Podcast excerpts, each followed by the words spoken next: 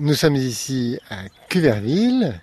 C'est une grande maison euh, dans laquelle Gide a beaucoup vécu et travaillé pendant plusieurs décennies. C'est une maison qu'il a beaucoup décrite, et notamment dans la porte étroite où elle est décrite précisément.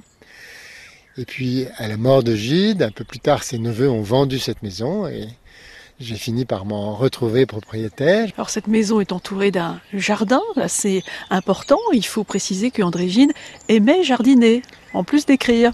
Alors Gide a beaucoup écrit sur le jardin de Cuverville. Il aimait beaucoup jardiner. Il considérait qu'il était extrêmement fort dans la taille des arbres fruitiers, particulièrement dans les arbres fruitiers en espalier, mais il faisait du marcotage, il s'intéressait beaucoup au jardin, effectivement, et il a pas mal écrit sur le jardin. On peut cheminer un petit peu, euh, Nicolas, pour entrer dans, dans la maison. J'ai l'impression qu'elle est particulièrement attachante, cette maison-là. Oui, c'est une maison qui est attachante parce que d'abord elle a elle a une histoire, Gide y a beaucoup reçu.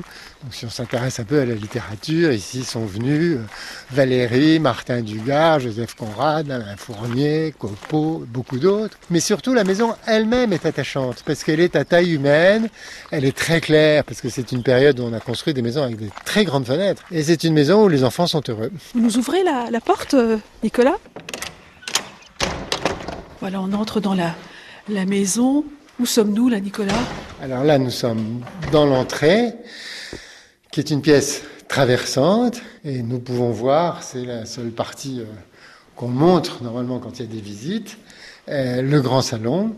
Et le grand salon a gardé ses boiseries, sa cheminée, et c'est aussi, comme le vestibule d'entrée, une pièce traversante qui fait toute la largeur de la maison, qui a deux fenêtres au levant et deux fenêtres au couchant. Concrètement, pour euh, celles et ceux qui nous écoutent là, comment on fait pour venir euh, C'est quand même ouvert parce que c'est un site privé, mais vous ouvrez à la visite l'été. Alors c'est une maison euh, privée, habitée, c'est pas du tout un musée, mais l'été, on peut téléphoner, passer.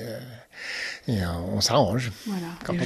J'ai l'impression que vous prenez beaucoup de plaisir à échanger avec les gens qui viennent voir. Ben, j'aime ma maison, donc j'aime la, j'aime la montrer. Nicolas Chêne, l'heureux propriétaire à Cuverville-en-Caux, près d'Étretat, dans cette grande et belle maison où André Gide a tant écrit. Demain, nous ferons connaissance avec le Rouennais Olivier Lemire, qui aime allier marche et découverte, découverte entre autres des maisons d'écrivains en Normandie.